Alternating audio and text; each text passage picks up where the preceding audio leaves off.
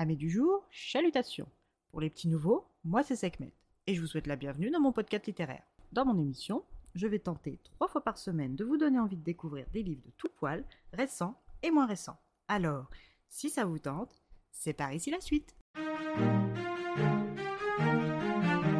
Aujourd'hui, je vais vous présenter Féline de Wi Yeron, publié aux éditions Piquet Poche. Dans ce court roman coréen, nous allons suivre le destin d'un petit chaton des rues. Né dans un parking souterrain avec son frère et sa sœur, ce petit chat noir aux extrémités blanches estime heureux. Sa mère est aimante et le nourrit bien, lui prodigue tous les soins dont il a besoin jusqu'à ce que le sevrage commence. Progressivement, le petit chat apprend ce qu'est la vie dans la rue, ainsi que d'être toujours tiraillé par la faim.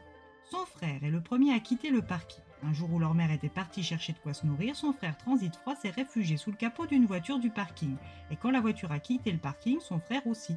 Notre petit chat noir espère que maintenant son frère jouit d'une belle vie. Sa sœur, quant à elle, n'a pas eu la chance de mener une longue vie de chat, car après s'être fait attaquer violemment au cou, elle a succombé à une infection, le laissant seul avec sa mère. Cette fière chatte éduque son dernier chaton avec soin, mais sans elle superflue.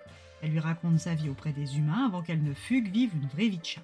Elle lui raconte les légendes félines et lui enseigne les bases de la survie dans la rue. Et avant même qu'il n'ait eu le temps de dire miou, que sa mère le chassait sans ménagement du parking où ils avaient vécu sa fratrie et lui avec pour seule consigne de faire sa vie et de ne jamais revenir. Livré à lui-même pour la première fois, tout lui semble étrange et inquiétant. Trouver de la nourriture en fouillant les poubelles reste toujours aussi simple, mais lui semble bien plus dangereux maintenant qu'il ne peut plus compter sur le soutien maternel. Alors, c'est effrayé et sans cesse sur la défensive que commence sa vie de chat autonome. Il déambule dans les rues à la recherche de nourriture, évite les chiens, les enfants et les humains malveillants envers son espèce, et surtout il fuit les gros matous, ces gros mâles chefs de territoire violents. Sa mère avait été catégorique sur le sujet et il ne compte pas lui désobéir. Mais un jour, il tombe nez à nez avec l'un de ces gros matous, près de la décharge où sa mère et lui se nourrissaient souvent quand il était encore tout petit. Et comme sa mère le lui avait prédit, une rencontre avec un gros matou, c'est synonyme de blessure. Un violent coup sur la truffe lui ôte la fonction olfactive temporairement et lui déclenche une peur de tous les diables. Heureusement, il a réussi à s'échapper, mais dans sa fuite, la rencontre avec un vélo le stoppe net. Sous une pluie battante et glaçante, la truffe en sang et les côtes meurtries, notre petit chat des rues se relève et se terre entre des planches le temps de se calmer et de se remettre un peu des chocs et contusions. Après quelques jours sans manger ni sortir, il trouve la force d'aller au parc chercher de quoi manger. Et c'est à ce moment précis qu'il va faire LA rencontre de sa vie. Cette humaine accroupie sous un arbre, silencieuse et immobile comme un chat. Notre malheureux la reconnaît comme un homme-chat des légendes racontées par sa mère. L'envie de la suivre, la toucher, l'apprivoiser est plus forte que toutes ses réticences envers les humains.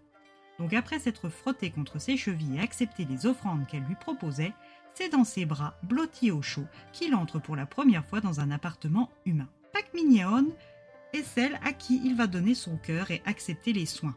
Cette adolescente vit chez sa grand-mère depuis que sa mère est partie avec son nouveau mari monter un restaurant. Elle doit rester avec son aïeul le temps que le commerce prospère, mais cela fait déjà plus d'un an et sa mère n'est toujours pas venue la chercher. Mignong ne garde jamais les chatons qu'elle récupère dans la rue, elle les sort de la rue, les remet d'aplomb, puis les vend grâce à un site d'amoureux des chats. Et Minet, notre petit chat noir, ne fait pas exception, même si au fond d'elle, elle sent bien qu'avec ce petit chat, il y a une connexion spéciale, elle ne se résout quand même pas à le garder. Alors, après quelques photos, l'annonce est postée. Un certain Anne va y répondre et va adopter Minet. Mais les choses ne vont pas se dérouler comme prévu. Minet est déterminé à rester avec Mignon et sent bien que l'adolescente l'aime bien. Alors il se demande pourquoi Minyang et plus généralement les humains agissent et disent des choses qui n'ont rien à voir avec ce qu'ils pensent réellement. Minet est prêt à enquêter sur ce mystère humain par l'observation des adolescents qui remplissent sa nouvelle vie de chat de compagnie. Saurez-vous l'accompagner dans cette recherche?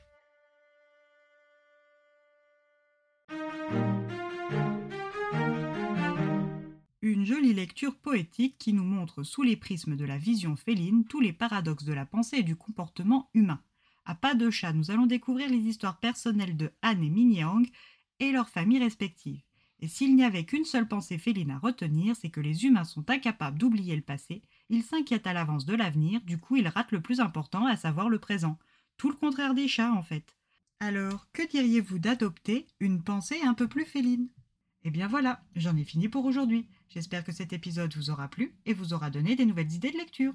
Si vous souhaitez découvrir d'autres petits bonbons littéraires tout droit sortis de ma bibliothèque, je vous retrouve le samedi 9 décembre prochain pour un nouvel épisode.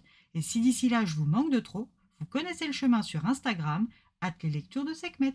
Sur ce, chalut les amis et à la prochaine!